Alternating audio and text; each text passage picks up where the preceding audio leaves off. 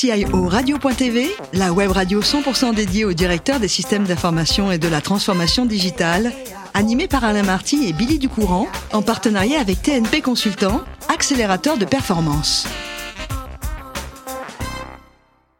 Bonjour à toutes, bonjour à tous, bienvenue à bord de CIO Radio. Vous êtes 11 000 DSI dirigeants d'entreprise et acteurs de la transformation digitale abonnés à nos podcasts. Nous vous remercions d'être toujours plus nombreux à nous écouter chaque semaine. Et bien sûr, vous pouvez réagir sur nos réseaux sociaux et notre compte Twitter CIO Radio-du-bas TV. À mes côtés, pour co-animer cette émission, Thierry Cartala. Bonjour Thierry. Bonjour. Vous nous accueillez chez vous à TNP Consultant. Vous êtes vice-président exécutif et managing partner de cette société.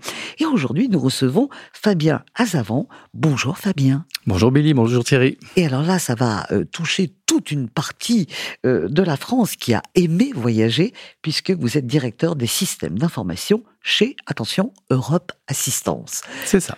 Et oui, Fabien, euh, on va remonter un peu votre parcours, mais il y a encore 20 ans, 30 ans, jamais on ne partait sans Europe Assistance, surtout au bout du monde. Et vous savez que c'est encore le cas pour beaucoup de gens, même si... Mais on va voir comment ça a évolué. Alors, vous, vous êtes né un 4 juillet à Vincennes. C'est ça. Et vous êtes diplômé de l'école polytechnique. Vous avez déjà l'IT en tête à ce moment-là? Euh, J'ai déjà l'IT en tête. Oui, mais j'ai, en fait, je voulais être ingénieur. Vous vouliez être ingénieur. Euh, je, vous taquinais en disant euh, pourquoi pas être aux États-Unis, né un 4 juillet, le jour de, de leur euh, fête nationale, tout simplement parce que vous allez démarrer votre carrière aux États-Unis où vous créez une start-up? Vous nous racontez un peu cette aventure C'était quoi? C'était une idée que vous aviez eue pour l'école, pour vos études?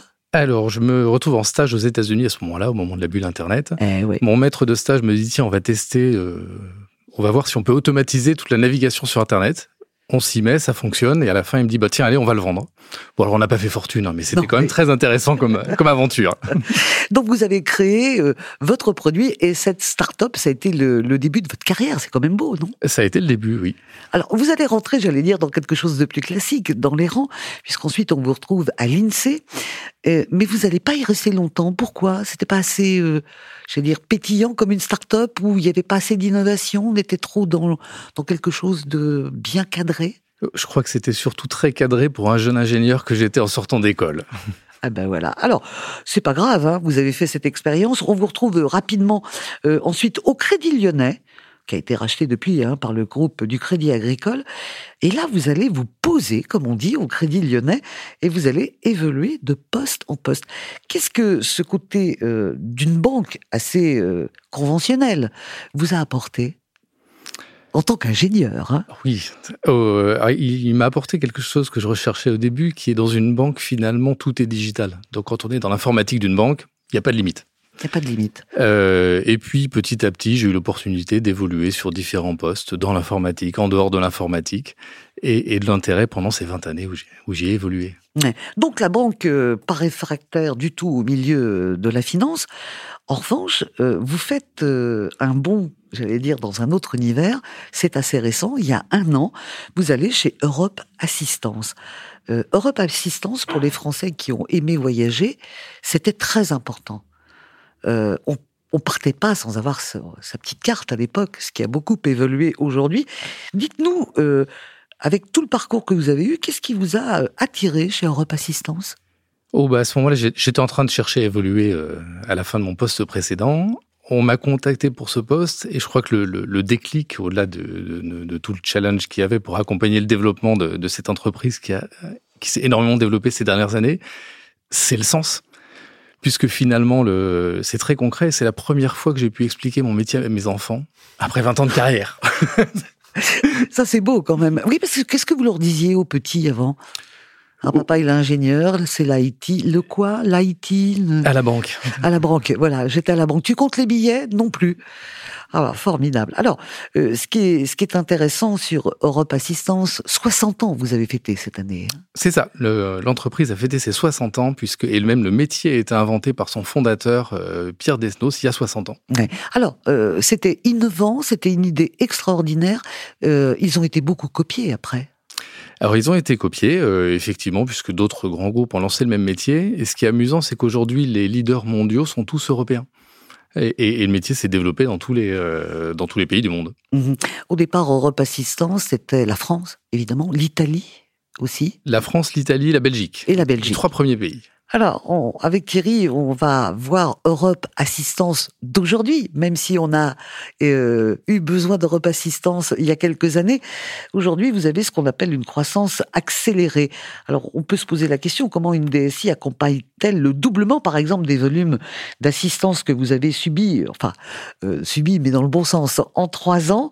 Et quels sont les risques pour l'exploitation, par exemple, de l'IT On pense aux incidents, euh, etc., quoi.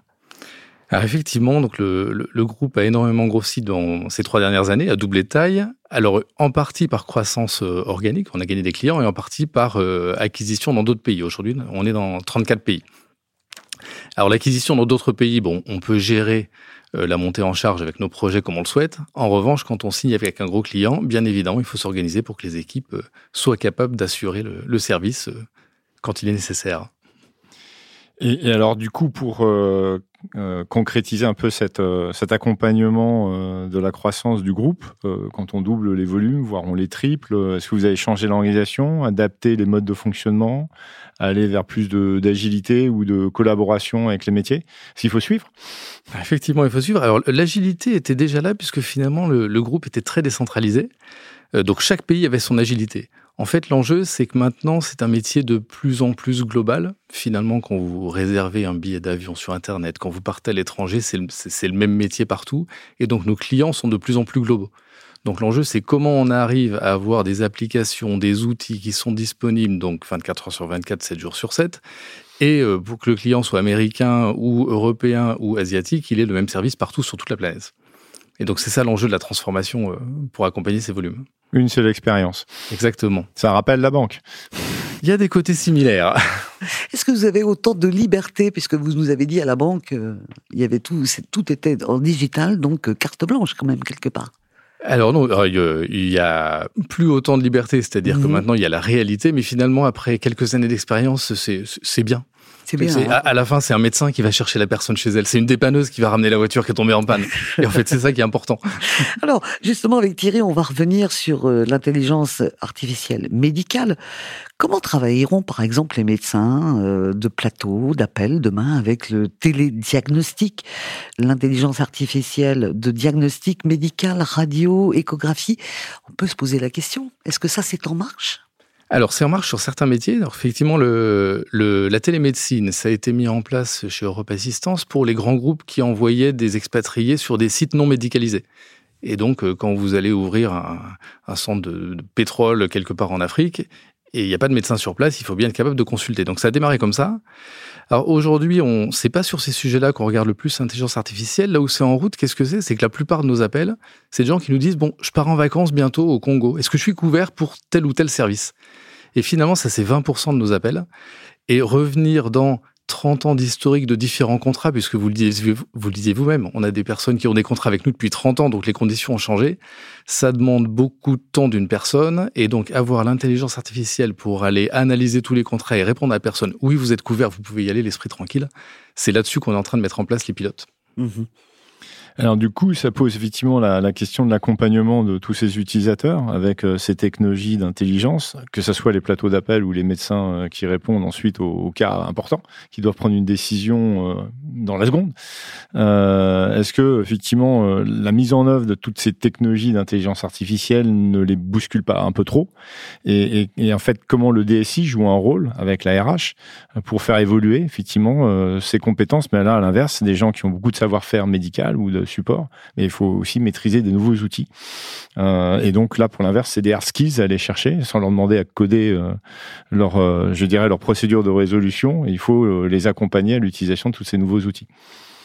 Oui, alors je dirais il y, a deux aspects. Il y a une partie où on démarre pas en répondant directement au client. Forcément, on propose une réponse à l'expert qui va d'abord regarder, vérifier, et ça lui fait gagner pas mal de temps. Donc c'est un premier accompagnement à la fois qui rassure et, et puis qui rend service.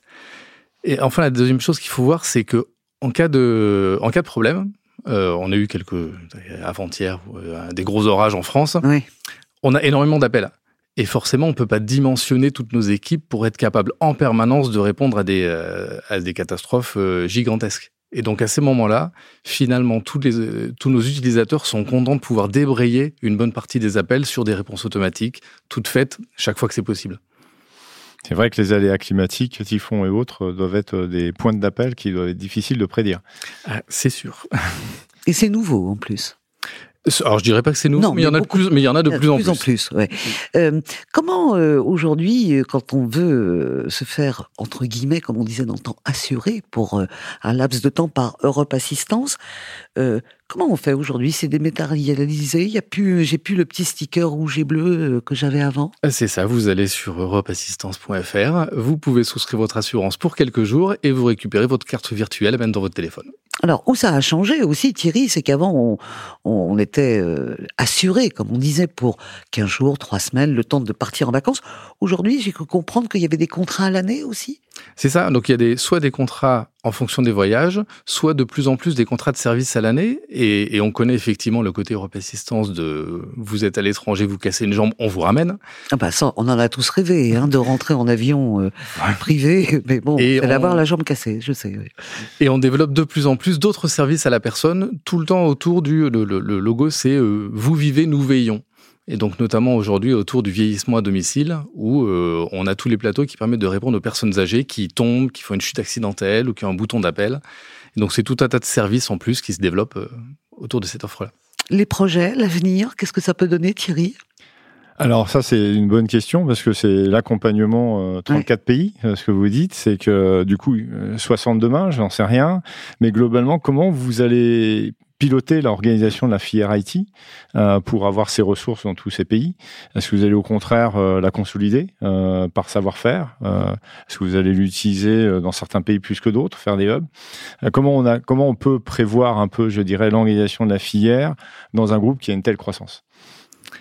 Alors je crois que c'est arriver à consolider sans perdre l'esprit entrepreneurial du groupe. C'est-à-dire que l'idée c'est de pouvoir finalement annuler un billet d'avion, qui est un des métiers d'Europe Assistance, ou appeler une dépanneuse. Bon, bah, c'est le même métier partout, il n'est pas très différent. Donc, toutes ces applications qu'on peut consolider, on les consolide au niveau du groupe. En revanche, le côté contact humain, ça reste dans les pays. Le côté test de certains services. Vous savez, je parlais, on a une offre sur la cybersécurité qui marche très très bien aux États-Unis, très mal dans d'autres pays. Donc tout c'est en train d'arriver en, France. Tout ça, il faut laisser la capacité aux équipes locales de développer les nouvelles offres. Et donc c'est sans arrêt trouver ce bon balancier entre l'agilité locale et la mise en commun au niveau global. Bah, beau boulot hein, quand même. Hein. Il y a encore euh, des belles choses qui vont arriver. Hein. Il y a de quoi faire. Il y a de quoi faire. Il y a de quoi faire, parce que le télédiagnostic cyber à distance, c'est quand même pas mal. Ça, c'est incroyable, quoi. Incroyable. Bon, on restera sur ce focalisé sur je rentre en avion privé, quoi. On est d'accord? Si vous voulez. Merci beaucoup Thierry pour vos questions. Un dernier mot avec vous, Fabien. Vous êtes papa de quatre enfants. Oui. Vous êtes dans l'IT et vous adorez ça. Et pourtant, en famille, ce que vous aimez, ce sont euh, les jeux de société. C'est pas connecté, ça? Non, mais justement, c'est important. important. On, on, on, passe tellement sa vie connectée derrière un écran qu'à un moment, échanger en famille Alors, et que, prendre du bon temps. Quels sont les jeux de société euh, que vous faites avec vos enfants? C'est ce qu'on a connu? Bien euh... avant les consoles, vidéo, les jeux? Oh, pas tous, non, j'aime bien les, les, jeux récents. Alors, il y en a un récemment, donc mes, mes enfants m'ont invité euh, pour Noël dans un, dans un bar à jeux à Paris où on peut aller s'installer une après-midi et on découvre, euh, découvre des jeux, et notamment une, un des derniers s'appelle Canardage, où on a beaucoup rigolé. donc, ça vous... consiste en quoi, Canardage? Oh, Ça consiste, vous avez, c'est une mare au canard où chacun a sa couleur et, et euh, il faut aller à chaque fois protéger ses canards et tirer sur les canards des autres. C'est très basique. Hein, c'est très basique, mais c'est très mignon. très ludique. Parce qu'au départ, on dit canarder, on se pense, on pense à un jeu vidéo où on tue tout le monde, mais pas non, du non, tout non, ça. Pas du tout. Pas du tout ça. Et alors, vous aimez le sport aussi? Oui, je fais beaucoup de sport. De... Lequel sport vous faites? Ah, oui, Des sports d'endurance, donc course à pied en forêt et, et du VTT. Ah ouais ah ouais, faut être musclé, hein, moi je vous le dis. Hein.